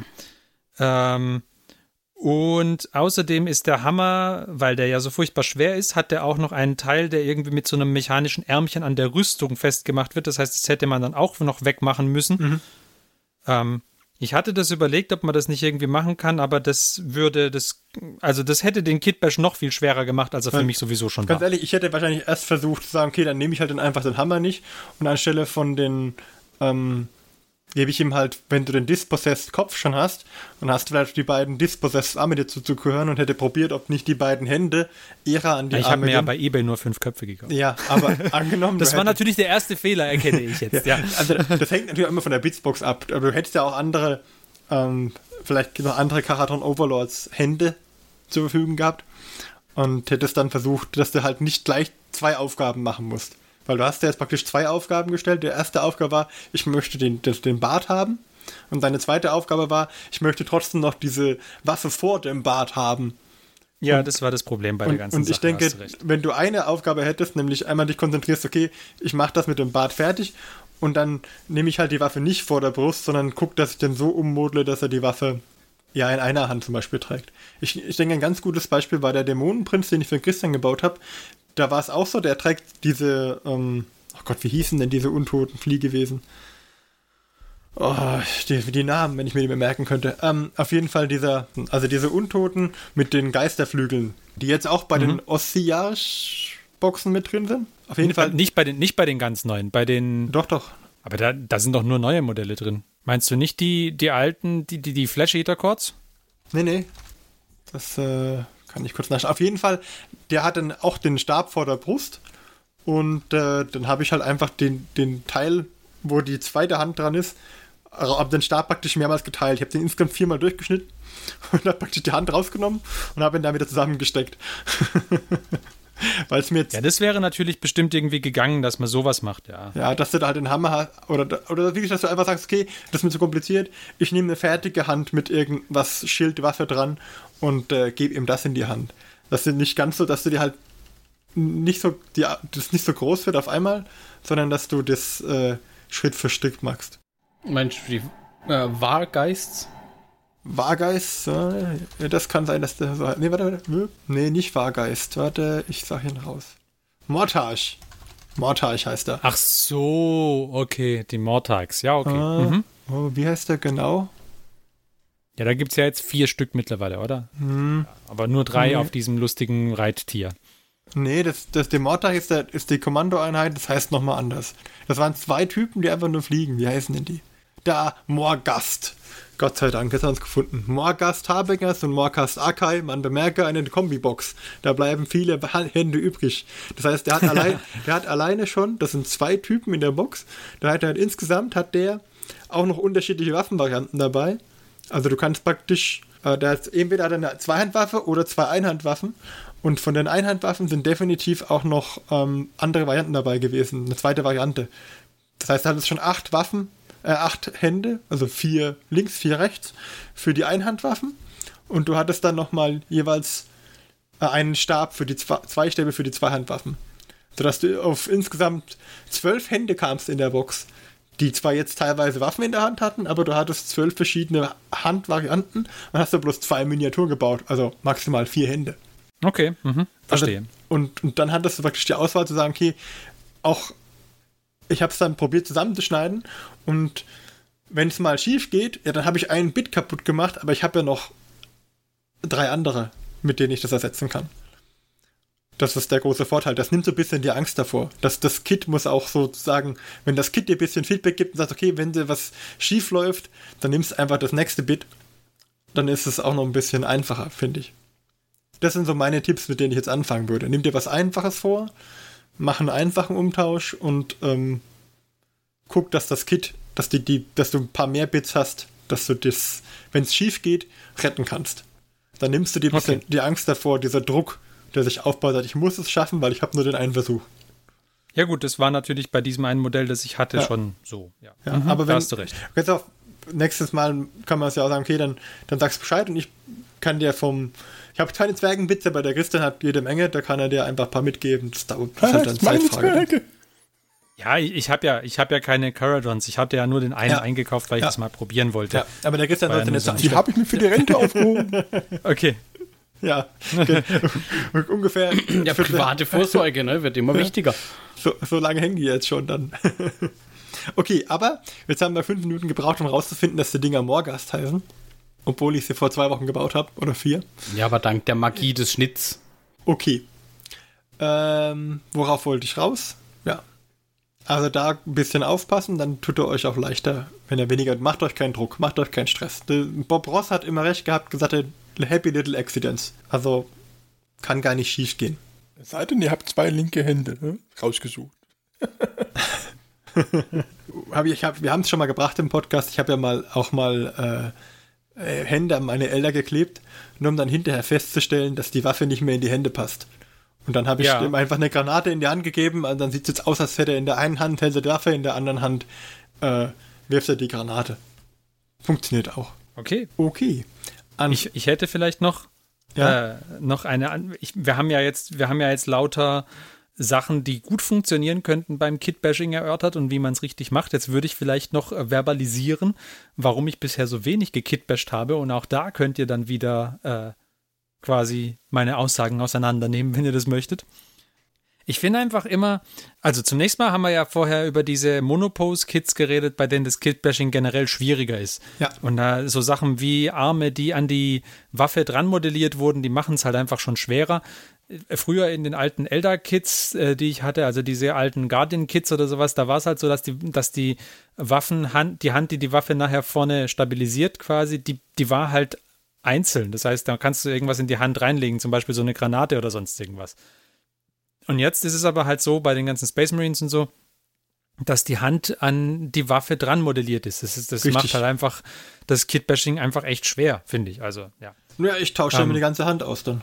Ja gut, aber du musst halt erstmal eine richtige Hand haben. Und da ja, die Space Marines irgendwie alle Rechtshänder sind, hast du halt keine freien linken Hände. Also, weil die sind alle an den Waffen dran. Ja, tatsächlich ist das, glaube ich, so ein, so ein bisschen ein Dings. Ähm, wenn man natürlich eine entsprechend große Bitbox hat, die sich über die Jahre schon angesammelt ja. hat, hat man auch gute Chancen, eine Möglichkeit zu finden, da was draus zu machen. Wenn man eben genau. so wie jetzt Ferdi und, und ich äh, oder Johannes nur so ein bisschen was hat, was halt schon mal irgendwo übrig geblieben ist, möglicherweise sogar auch nur von der gleichen Fraktion, was dann eben bei immer nur rechthändigen Space Marines ja. ein bisschen schwierig wird. Ja, das, das Ding ist auch, wenn du dir, deine Bitsbox ist halt verhältnismäßig klein, wenn du dir nicht irgendwann mal ein Modell gekauft hast, das du hauptsächlich kitbashen ja. möchtest. Also wenn man sowas gemacht hat wie jetzt du, Martin, letztens mit den äh, der, der, die, der, die, Chaos Champions da für Morgast, der Morgast und das Zeugs, was ja. du für Christian umgebaut hast, dann hat man halt plötzlich irgendwie einen ganzen Haufen Bits, weil die kannst du dann immer einsetzen für irgendwas anderes. Die sind jetzt da. Ähm, das heißt, die gehen automatisch in die Bitsbox. Mir wären. Ich habe ja jetzt auch jede Menge Morgast-Bits übrig. Richtig, du hast jetzt jede Menge Morgast-Bits übrig. Du hast sieben Hände übrig. Hab. Du, du hast die Morgast-Bits jetzt übrig und du hast außerdem noch Bits übrig von den, äh, von den Tieren, die du da, von den äh, Stormcasts irgendwie teilweise genommen hast und so weiter. Da hast du jetzt auch ah, ja, ja, ja. Körper den, ohne Köpfe, den, schätzungsweise. Den, den Stormcast-Slot habe ich jetzt noch übrig. Ja, den aber auch, ja, und, ja, natürlich ist nicht schlimm, aber jetzt hast du halt einen Haufen Zeugs, was in die Bitsbox geht. Mir persönlich wäre das einfach viel zu schade gewesen, weil ich irgendwie genau weiß, da, wenn ich da jetzt anfange, das Zeugs zu kitbashen, dann wird es nachher nicht so gut aussehen, wie wenn ich das Modell einfach gebaut hätte, so wie es gedacht war. Und äh, deswegen hätte ich einfach das Modell normal gebaut und wäre glücklich. Aber den hatte ich ja einfach, ja.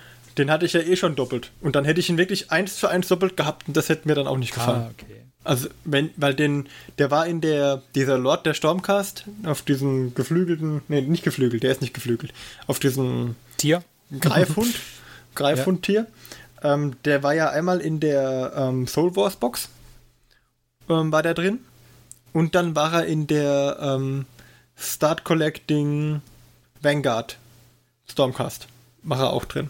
Und ich hatte mir die Start Collecting Vanguard geholt wegen dem Paladors und wegen den Hunden weil ich diese Greiftiere schon. Ja, genau. Du hast ja, du hast ja die Start Collecting Stormcast schon nur wegen dem Kit-Bashing gekauft. Ich, eigentlich. Ja, ich hatte ja, ich plane natürlich immer noch damit, irgendwann diese Stormcast zu ja, bauen. Ja, ja, ja, aber du hast die Start Collecting Stormcast wegen dem Kit-Bashing ja, gekauft. Ja, weil ich, weil da halt auch drei verschiedene Größen von Griffköpfen, Greifköpfen drin sind. Also du hast nämlich die Hunde, ja, natürlich. du hast die Paladors und du hast den Lord, der mir auf dem Greif sitzt.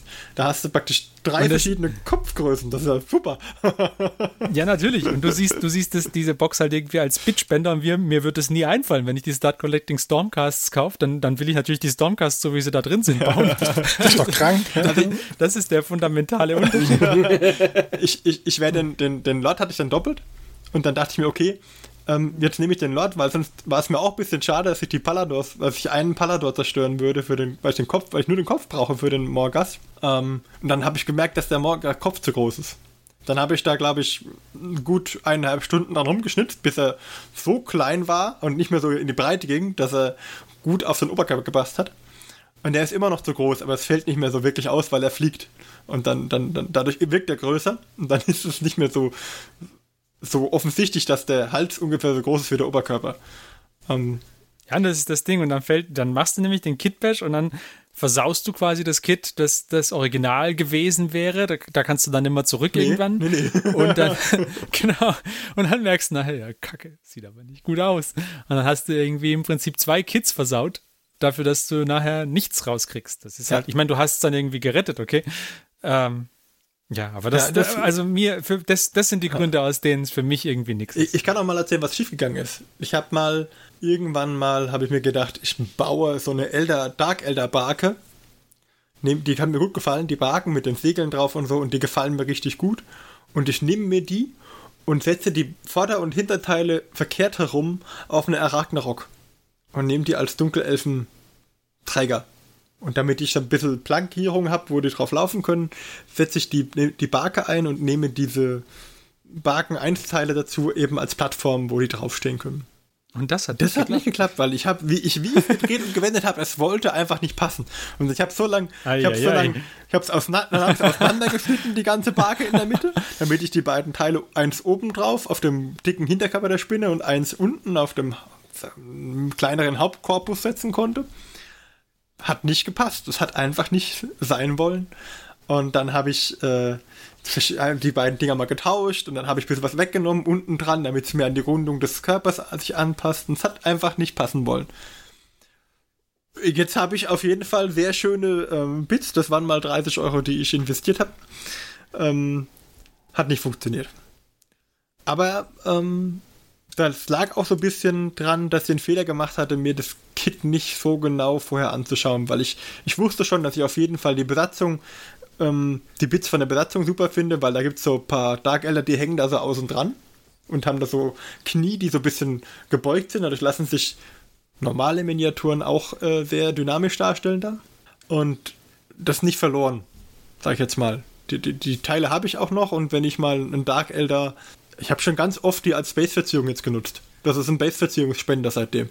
Ich schneide mir immer ein Stück ab, mit, wo man, wenn ich irgendwie so ein Elder Base baue, dann, dann dieser Rammsporn vorne dran, der eignet sich super als Monolith auf einem größeren Base.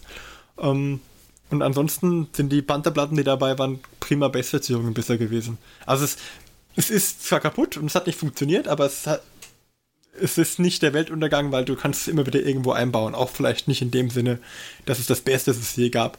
Es gibt Sachen, die kaufe ich nur, um sie kaputt zu machen. Also die, äh, Ruinen, die Ruinen von Osgiliath zum Beispiel. Die habe ich wirklich nur zum Base-Verziehen gekauft. Die habe ich damals einfach quer auf die Bases gelegt für die Kings of War Bases. Und dann Erde drüber und gut ist. Gibt einen super Ver Verpflasterboden, man musste mal gar nicht viel machen dann. Was aber gut funktioniert hat, war, wo du dann für die äh, Dunkelelfen gleichzeitig aber auf den Aufbau mit dem Altar gemacht hast für, die, für den Kanosaurus. Genau, also das war nicht so, dass auch, auch für die Spinne hat das ja gut funktioniert dann.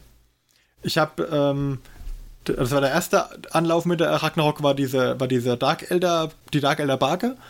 Und ähm, ich habe da nicht aufgegeben. Ich habe dann gedacht, okay, das, das muss doch funktionieren. die Dark Elder Barke war kaputt und äh, auch in so vielen Einzelteilen, dass sie nicht mehr rettbar war. Ähm, zumindest laut, also man hätte es schon noch retten können, wahrscheinlich irgendwie als Orkisch oder so. Aber hätten wir zusammentackern müssen.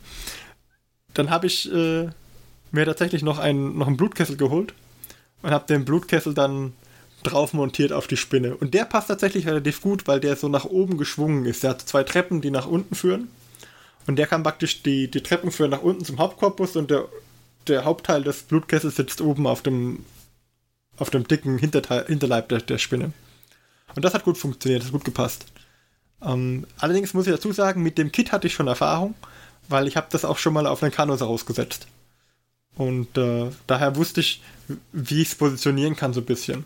Und wusste, wo die Auflagepunkte sind, was ich bei der ähm, Barke nicht so wusste. Also man, bra man braucht quasi auch seine Go-To-Bits, von denen man einfach weiß, wie sie funktionieren. Ja, aber es hilft auf jeden Fall. Also es, vom, rein vom Bild her zu entscheiden, ist ein bisschen schwieriger. Ich hatte ja auch, als ich äh, die Morgas gebaut habe, war mein erster Gedanke, ach, ich äh, kaufe mir als Bitspender so einen Zehnstreitwagen dazu weil ich dann ganz viele, da sind ganz, ganz viele Zehnspitz drin und da kann man auch, sind auch zwei Varianten Box, ja, wieder, ja. Äh, da kann man ja einmal so einen so einen Kreischer drauf bauen, einmal so ein Herold. Das heißt, es bleiben auf jeden Fall diese Herolde übrig und ein Kreischer, weil die brauche ich nicht. Und äh, dann wollte ich dann diese, diese Scheibe, die Zehntscheibe des Streitwagens, wollte ich als Schild nehmen. Ich hatte ja nicht so wirklich im Blick, wie groß dann der Morgast am Schluss wird und wie groß dieser Streitwagen wird, weil ich beide Modelle noch nicht in der Hand hatte am Schluss war es so, dass der Morgast sich hätte sehr gut hinter dem Schild verstecken können. hinter diesem Streitwagen-Ding. Ja, aber dann ist ja ein ziemlich gutes Schild, oder? Es, es war ein gutes Schild. Es wäre auch noch gegangen. Also es hätte funktioniert, aber es war mir dann einfach zu, zu wuchtig für Zinsch. Das war so, so kornmäßig fast schon.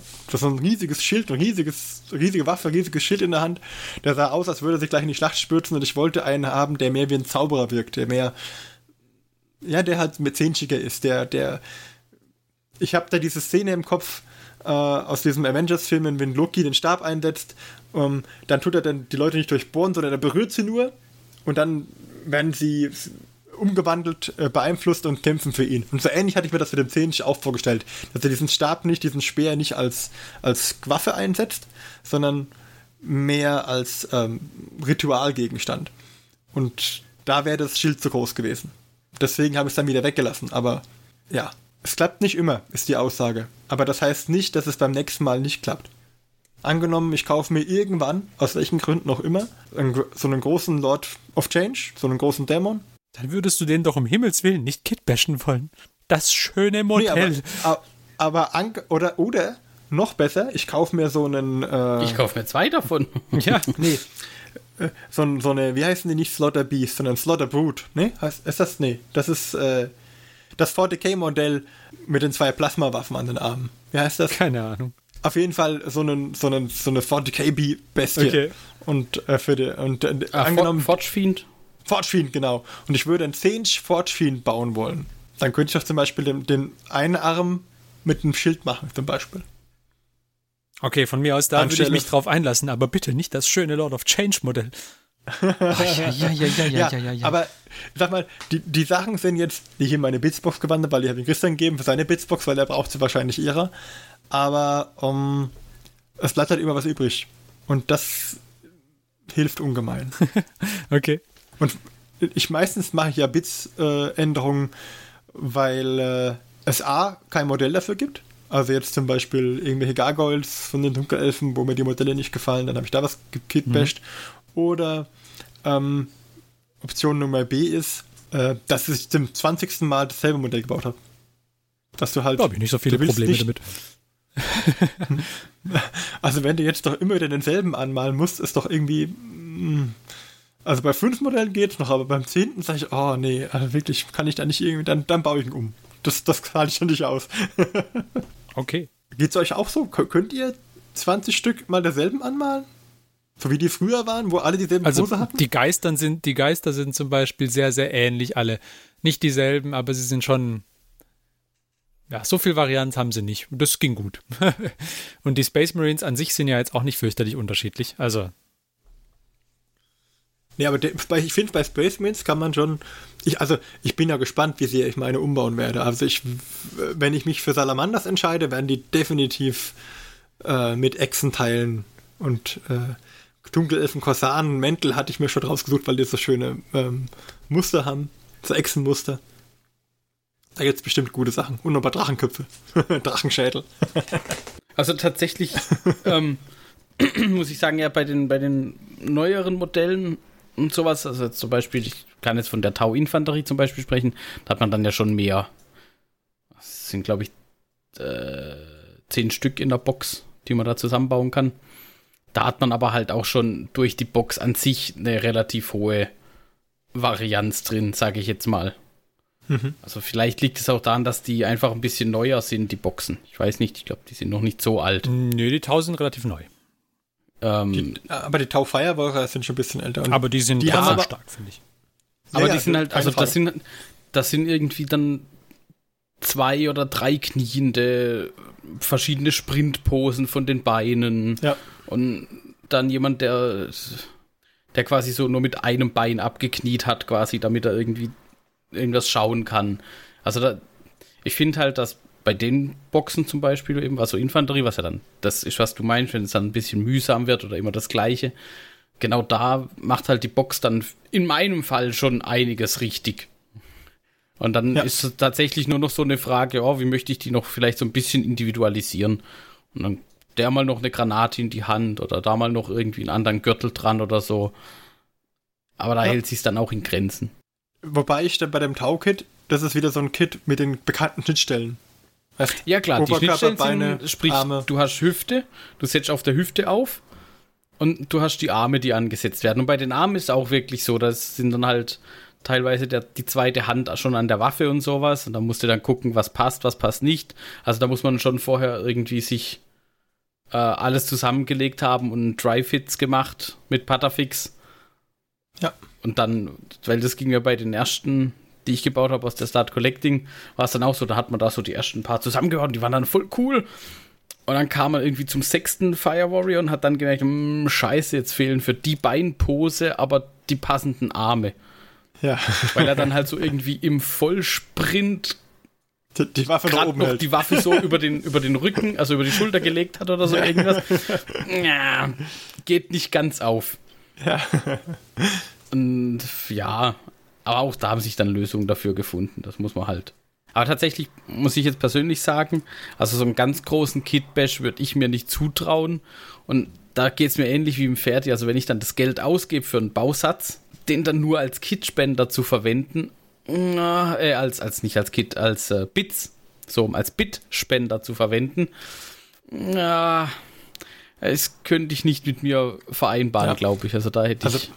Das ist ja nicht so, dass die, die Modelle, die jetzt da dann, also der, der Bausatz, der wurde gekauft mit dem Haupthintergrund, dass ich von den Bits wollte, aber die Modelle sind ja dann nicht kaputt. Also ich kann die Modelle, die, ich da, die da drin sind, trotzdem noch zum größten Teil bauen. Also jetzt, ja, du musst dann irgendwie in, in, in deiner äh, Laufbahn als Kitbasher musst du halt irgendwie ein, zwei, drei Kits mal zerstört haben und dann hast du genug Bits, um so Zeugs wieder aufzufangen. Dass wenn du jetzt einen ja. Bit aus einem neueren Bausatz irgendwie ja. unbedingt brauchst, dann kannst du das ja ersetzen durch irgendwas anderes aus deiner Bitsbox. Du brauchst halt Richtig. irgendwie die Initialzündung mal so, wo das. Genau, ja. du, du leihst dir ja immer was nochmal aus, quasi. Ja, genau. Also immer von, von was anderem dann um was anderes zu ersetzen. Ja. Mhm. Aber diese initiale Hürde ist es halt.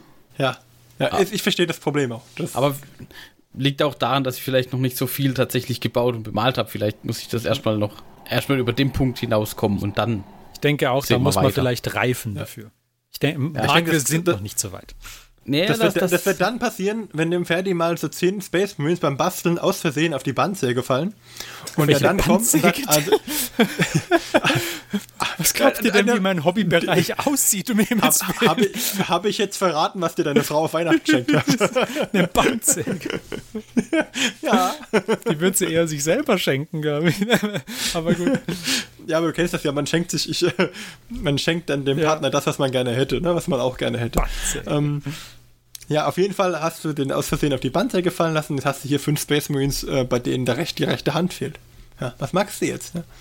Nix. Sie dir geben. Ja, dann Fragen Martin, brauchst du ein paar Bits hier, ich hätte Space Marines für dich. Du gehst, du gehst zum Marc und sagst, Marc, du hast doch Necrons. Oder gehst zum Johannes und sagst, Johannes, du hast doch Mechanikum. Ich habe da zehn Veteranen der Space Marines, die haben wohlverdient lange gekämpft, die haben sehr viel Battle Damage, weil die auch äh, irgendwelche Löcher mit dem Handbohrer reingebohrt hast. Und äh, weil sie so verdient sind und weil man nur auf Feldreparaturen zurückgreifen konnte, haben sie jetzt so einen mechanischen Arm bekommen. Oder eine mechanische Hand. Und dann kann man ihnen zum Beispiel vom Mechanikum oder von den, äh, wenn sie keine Versicherungen drauf haben, von den äh, Necrons könnte ich mir auch vorstellen, äh, ein hübsches kleines Greiferhändchen Aber geben. Aber das ist Heresy. Blam. Nee. Aber das ist natürlich gut. Da, da, kommen wir gleich zu meinem Hobbyfortschritt. Aber die Necrons eignen sich übrigens ziemlich gut dafür, diese Necron-Boxen. Zum Beispiel diese Immortals-Box, äh, weil da bleiben nämlich Arme übrig. Und ja. zwar einige. Und die kann man natürlich toll verwenden. Ja. Auch, auch also, da zeigt sich wieder, ähm, weil die Immortals sind nämlich auch so eine Dual-Purpose-Box. Ja. Du kannst genau. diese Deathmarks oder die Immortals bauen. Da bleiben Köpfe über, da bleiben Arme über, da bleiben Waffen über. Da bleiben sogar die coolen uh. Köpfe über. Habe ich schon erwähnt, dass ihr noch keine Necron-Spits habt? Also nicht keine mehr. ähm, ja, deswegen, ich hatte eigentlich eine Liste vorbereitet mit Sachen, die ich ähm, kurz vorstellen wollte, an, an Bausätzen, die ich gut fand dafür. Aber ich denke, wir haben schon so viele genannt, das würde jetzt nochmal zu weit führen. Weil mir wäre es wichtiger, noch ein anderes Thema anzuschneiden. Nämlich der Blick auf die Bits. Weil die meisten schauen sich ihren, also so ging es mir zumindest auch am Anfang, ich schaue mir ein Bit an und dann sehe ich ein Schild. Das ist ein Schild und dann sehe ich auch ein Schild in dem Bit. Das heißt, die Anwendungsmöglichkeiten sind ein bisschen eingeschränkter. Und das ist ein großes ähm, das ist auch beim, beim Malen ist es ganz wichtig, wenn man, wenn man sich ein Bild anschaut, dann nehmen wir das Bild als Ganzes wahr und wie es als Gesamteindruck wirkt. Und dann haben wir, sind wir so ein bisschen geprägt. Aber wenn man dann einen Schritt zurückgeht und sagt, okay, was, denn für, was sind denn für Farben in dem Bild drin, dann wird man feststellen, dass bei, bei vielen Bildern Farben drin sind, die man so nicht erwarten würde.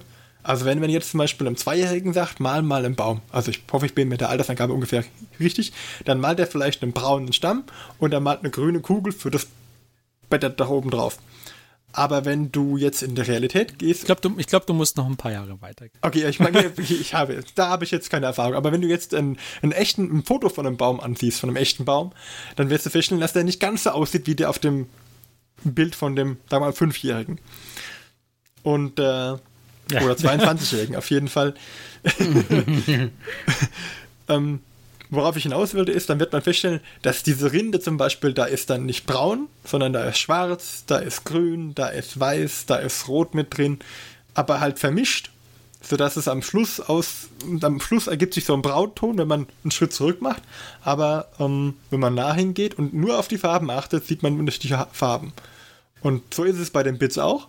Wenn man dem Bit gedanklich eine Aufgabe zuweist und sagt, das runde Ding ist ein Schild, dann wird das für immer ein Schild bleiben. Aber wichtiger ist es, glaube ich, auch zu sagen, okay, den Schritt zurück zu machen und zu sagen, okay, das ist nicht unbedingt ein Schild. Es könnte ja auch äh, ähm, ein Lukendeckel sein. Oder es könnte, äh, wenn es jetzt ein, ein, ein, eckiges Schild ist und so, so ein, äh, na, wie heißt dieses Schild? Das unten nach unten den Spitz zuläuft, dann könnte es eine Abdeckung sein für, ähm, also eine mhm. Plakette. Oder, oder ein Schulterpanzer, je nachdem. Oder, oder, oder, oder es könnte zum Beispiel auch einfach so diese Platte, die man, wo man macht, macht ein Loch durch, durch das Schild in der Mitte und setzt es vor eine Waffe, dann hat man so einen, wie man das früher gemacht hat mit den, mit den äh, Kanonen, dass man sagt, okay, man macht eine Eisenplatte vorne hin, hinter der sich die Besatzung verstecken kann. Und so ähnlich hätte man das da auch, dass der, der Schütze sozusagen hinter dieser Platte geschützt ist. Also da gibt es viele Möglichkeiten, das nur mal an, dem, an der Sache Schild. Ähm, beim Schwert ist es genauso. Die Klinge an dem Schwert muss nicht unbedingt eine Schwertklinge sein. Die kann genauso gut oben auf einem Speer drauf sitzen oder äh, sonst irgendwie. Manche Sachen sind tatsächlich ein bisschen, na, nicht so universal einsetzbar. Also Hände zum Beispiel, aber das ist so, so eine Kunst. Ich glaube, die große Kunst beim Kitbashen ist es, Sachen im Bits zu sehen, die außerhalb des Verwendungszwecks des Bits liegen. Und das ist was, was man, glaube ich, auch einfach üben kann. Aber ich bin da auch nicht perfekt drin. Also ich nutze meistens die Bits auch für genau das, was sie eigentlich ähm, gedacht sind. Und passe sie halt nur ein bisschen an. Ich glaube, die hohe Kunst liegt darin, was zu bauen aus was, was man ähm, aus Bits zu bauen, die man so nicht erwartet hätte. Klar, das muss man halt üben. Also das ist halt, das kann man halt nicht ja. einfach so, was halt das Problem bei der ganzen ja. Sache ist. Also wäre cool gewesen, wenn der, wenn der äh, Streitwagen das Zench als Schild hergehalten hätte können. Äh, herhalten hätte. Her, hätte herhalten mhm. können. So rum. Ja, ja das wäre cool gewesen. Aber das ist halt beim nächsten Mal so. Oder was ich mal gebaut habe, war für diese Kill-Team, habe ich schon erzählt, diesen Elder Scout, der ähm, eine Drohne aus seiner Hand starten lässt. Und ich habe eine kleine Drohne gesucht. Und gefunden habe ich dann einfach die ja, äh, Falcon, ähm, Elder Falcon Panzer.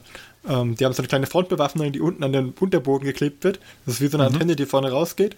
Und die hat vorne dran ein Element, das aussieht wie ein klitzekleiner TIE Fighter. Das habe ich einfach abgetrennt. Und äh, weil da gab es auch zwei unterschiedliche Bewaffnungsarten. Da gibt's, und dann habe ich einfach die andere an den Panzer geklebt und die andere Stange war halt kaputt. Die ist jetzt übrig, die kann ich wieder als Base-Versicherung nutzen. Ähm, und habe jetzt so einen klitzekleinen TIE Fighter, der aus seiner Hand startet. Und so schließt sich der Kreis. So schließt sich der Kreis, genau. Gott, hoffentlich muss ich nicht für allem, was ich jetzt gesagt habe, Bilder posten. Aber ich, ich hätte noch einen Vorschlag, jetzt wo du ja so viel, äh, so viel zu Kit-Bashing erzählt hast. Also zum einen, liebe Hörer, könntet vielleicht ihr auch irgendwie uns eure Kit-Bashing-Erfahrungen schreiben oder vielleicht irgendwie weiß nicht, mit, mit Bildern, Bildern, genau, Bitte. ja, die, der, der Kitbash, auf den ihr am meisten stolz seid, irgendwie uns schicken und sagen und zeigen, was ihr so gemacht habt. Oder vielleicht der Kit, den Kitbash, der am fürchterlichsten Schiff gegangen ist, uns schicken und wir könnten, beziehungsweise wir nicht, aber der. Das tröstet Ferdi. Das tröstet mich und der Bit Martin könnte vielleicht erörtern, wie bei meinem Carrot Run, äh, warum das schief gegangen ist oder sowas. Vielleicht kann der Martin ja helfen. Oder vielleicht habt ihr auch irgendein Projekt im Kopf, was ihr gerne in nächster Zeit mal machen möchtet, wo ihr noch, äh, un, äh, wo euch noch nicht so ganz klar ist, welche Boxen ihr irgendwie benutzen könntet. Vielleicht hat Martin oder Christian ja schon mal was entsprechendes gemacht und können euch da weiterhelfen. Das wäre vielleicht cool für eine der kommenden Folgen, wenn wir über sowas nochmal diskutieren könnten, weil das Kitbashing ja jetzt doch, wie wir gesehen haben, ein weites Feld ist. Oder Hörer helfen Hörer. Weil mich hat auch, äh, einer unserer Hörer hat mich auch über Facebook angeschrieben, als ich, ich von meinem Hobbyfortschritt erzählt habe mit den Dämonenprinzen und es gepostet war. Ähm, und hat auch gesagt, ähm, was denn für, hat seine Umbauten gezeigt, die sehr stark sind, auch auf Facebook. Ihr findet das auch unter der Episode, ich glaube, es war 24 auf Facebook. Ähm, sehr starke Umbauten. Und äh, ja, er hat auch total coole Ideen gehabt und hat wirklich sehr starke Sachen gemacht und hat mir auch dann gleich äh, Tipps gegeben, was ich noch ändern könnte. Ich denke, Hörer helfen, Hörer ist auch eine gute Idee. Ich werde natürlich, wenn ihr was postet und ihr irgendwie Hilfefragen habt, werde ich es versuchen. Aber ähm, ja, ich finde, da gibt es so viele geniale Ideen da draußen. Nehmt euch was mit. Und ich glaube, etwas äh, zu kopieren ist auch, also im Bit Kit-Bashing-Bereich ist das auch, eine, also ich würde es als äh, äh, Ehre empfinden, wenn jemand sagt, ja, das baue ich nach. Finde ich gut. Dass das für so wertvoll empfunden hat, den coolen Umbau, den, den baue ich mir auch nach. Also es ist ja nicht, dass ich auf die Idee mit dem Morgast bin ich ja auch nicht selbst gekommen, sondern ich habe gegoogelt nach 10 Dämonenprinz, wenn man da am besten bauen kann. Und dann habe ich gesehen, dass jemand einen Morgas genommen hat und von den Hochelfen gab es einen Streitwagen, der hieß, glaube ich, Windcutter, das ähnlich. Wie hieß der? Auf jeden Fall ein Streitwagen, der von einem Adler gezogen wird und fliegt. Und er hat den Kopf von einem Adler genommen und hat den auf den Morgas gesetzt. Und, und das war, das war seine, sein Umbau. Jetzt gibt es diesen Streitwagen nicht mehr von GW. Und dann habe ich gesagt, okay, dann brauche ich Greifenköpfe. Und so kam das Ganze zustande. Also die grundsätzliche Idee war dann ja nicht von mir, sondern die habe ich im Internet gefunden und die hat jemand cool gelöst und ich habe mich halt daran orientiert. Und deswegen empfehle ich das auch, wenn jemand eine coole Idee hat, warum die nicht auch nachbauen. Darf man sich nicht zu schade sein, die zu klauen. Ja, ob da jetzt klauen das richtige Wort ist, weiß ich nicht. Aber sich Insp Inspiration holen. okay, das ist doch ein schöner Schlusspunkt, oder? Ich denke schon. Gut. Dann lasst uns an dieser Stelle für heute mit Kitbashing aufhören. Und äh, wir, wir, sammeln uns noch mal kurz und äh, dann gehen wir doch gleich weiter zum Hobbyfortschritt. Bis gleich.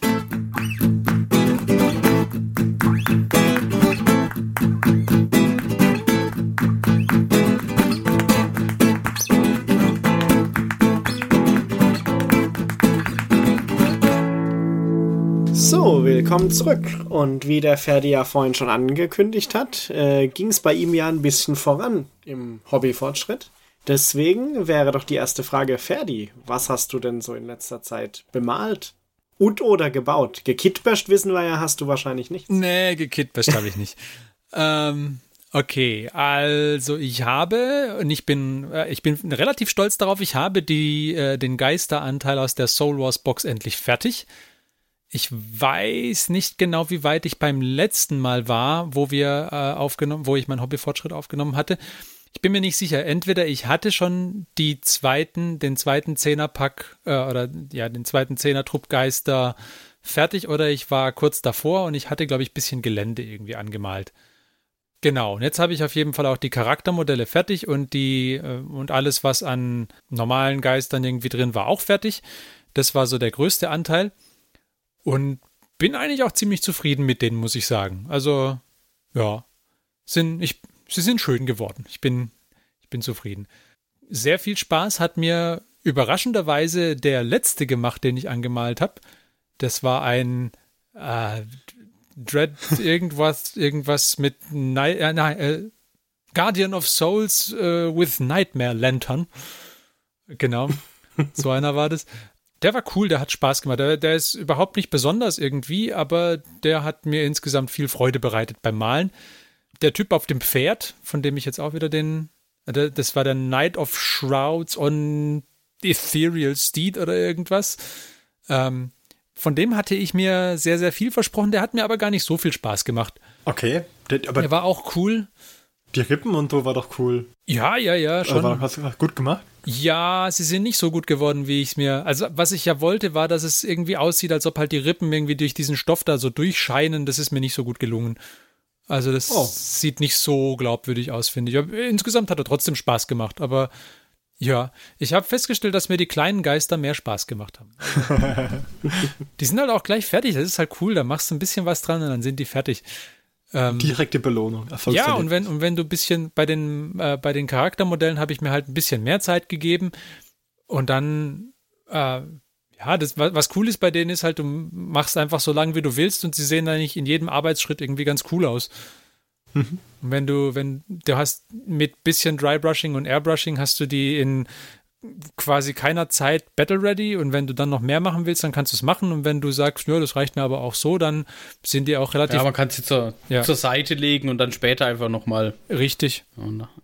Also wenn, das wäre jetzt die Armee, von der ich wirklich bisher am ehesten sagen würde, hey, die kannst du, wenn du äh, irgendwas, irgendeine neue Armee bemalen willst und relativ bald ein Spiel hast, die kann man wirklich schnell machen. Also die Charaktermodelle, okay, die gehen auch verhältnismäßig schnell. Der, der Typ auf dem Pferd, der braucht etwas länger. Ähm, aber du kannst die wirklich in, ja, was weiß ich. Also, ich weiß jetzt nicht, ob ich, ob ich sagen würde, ich würde sie in so einer 24-Stunden-Challenge irgendwie hinkriegen, aber ja, also so entfernt ist es auch nicht. Da kann man relativ viel machen. Ähm, das, äh, die haben mir insgesamt sehr, sehr viel Spaß gemacht. Und dann habe ich aber auch noch ein paar Space Marines bemalt. Ich hatte ja schon. Schock, schockierend. Ja, ich hatte ja nach unserem letzten Spiel die, ähm, die Eliminators zusammengebaut, diese Sniper.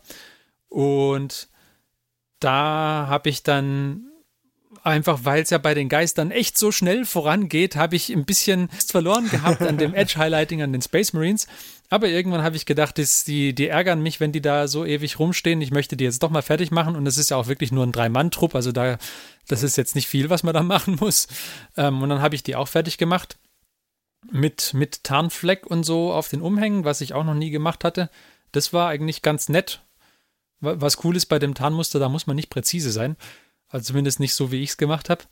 Ähm, genau, also es ist keine, keine Heavy-Metal-Qualität, aber es hat dann, als ich ein bisschen wieder reingekommen bin, so in das äh, Space Marines bemalen, hat es dann auch doch wieder ziemlich Spaß gemacht. Also, man muss sich halt ein bisschen durchregen, wenn man irgendwie das kurz mal irgendwas hinrotzen und fertig ist, von den Geistern gewöhnt war, dann äh, ist es doch wieder eine Umstellung, dann wieder sauber malen zu müssen für die Space Marines. Aber die habe ich. Skandalöse Äußerungen hier. Ja.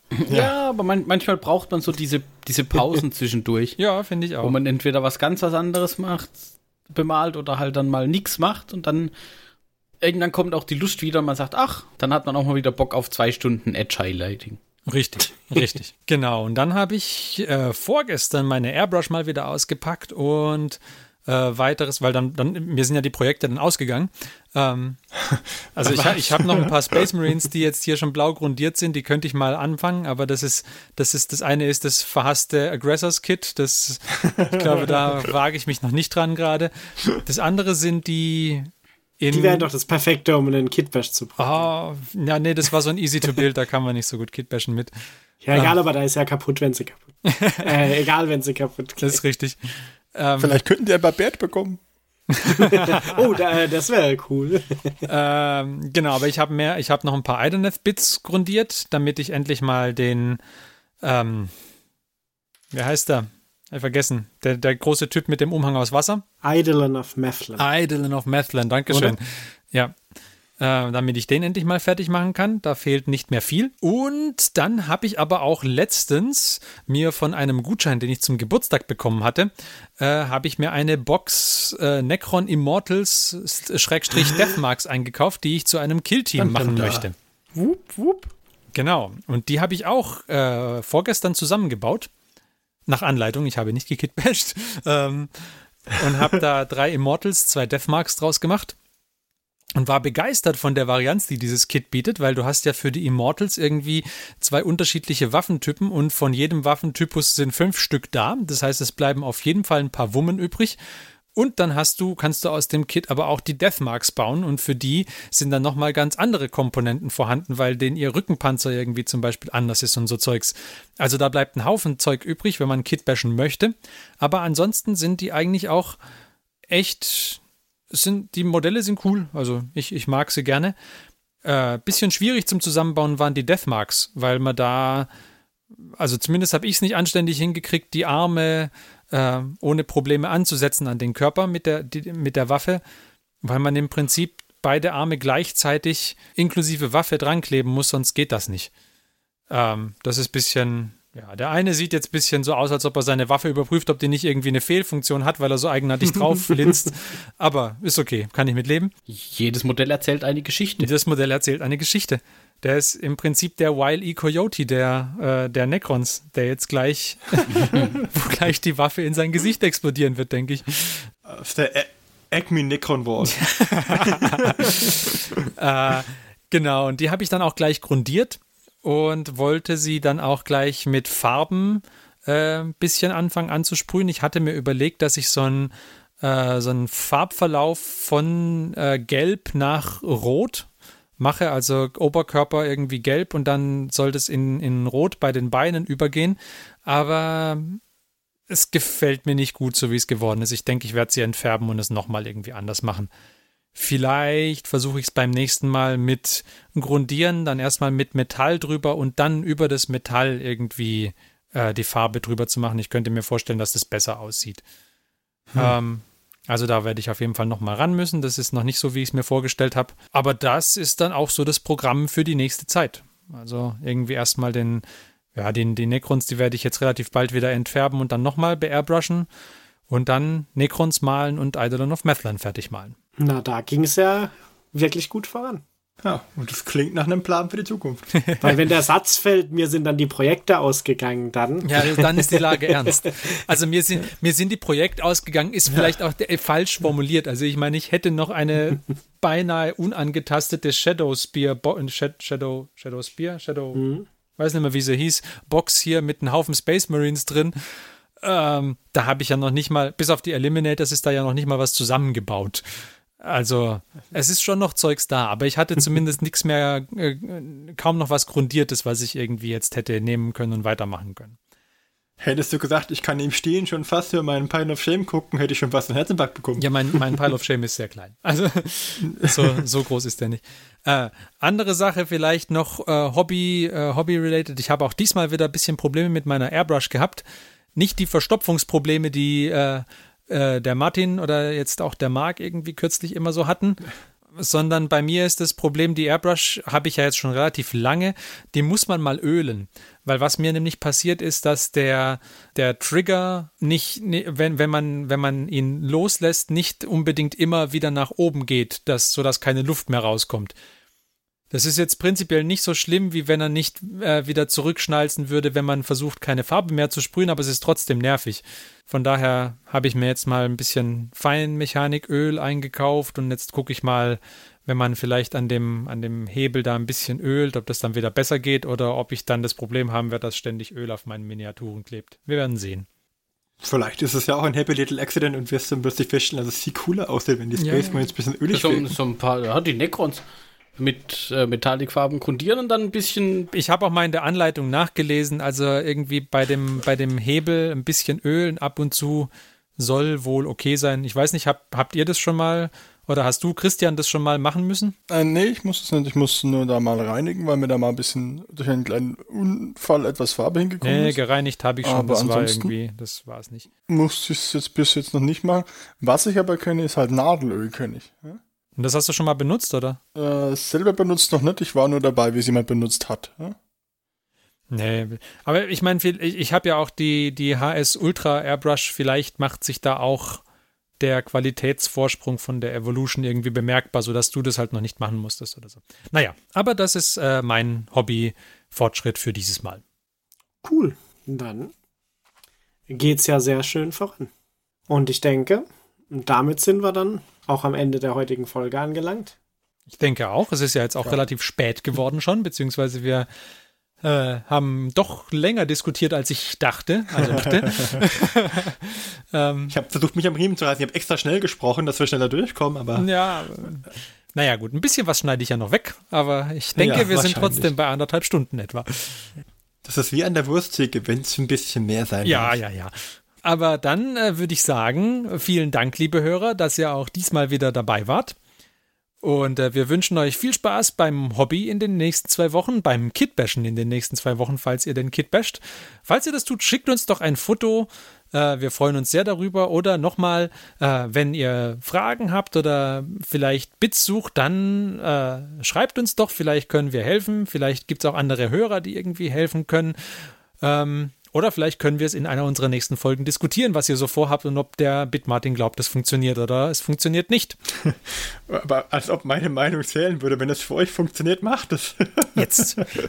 Nimm uns nicht den Wind ja. aus den Segeln. Ja, bitte, ja. Aber ich beantworte gerne alle Fragen. Genau. Äh, richtig. Und dann freuen wir uns, wenn wir uns in zwei Wochen wieder hören. Bis dahin, macht's gut. Wir waren der Christian, der Marc, der Martin der Johannes. Und ich, der Ferdi. Tschüss. Tschüss. Tschüss.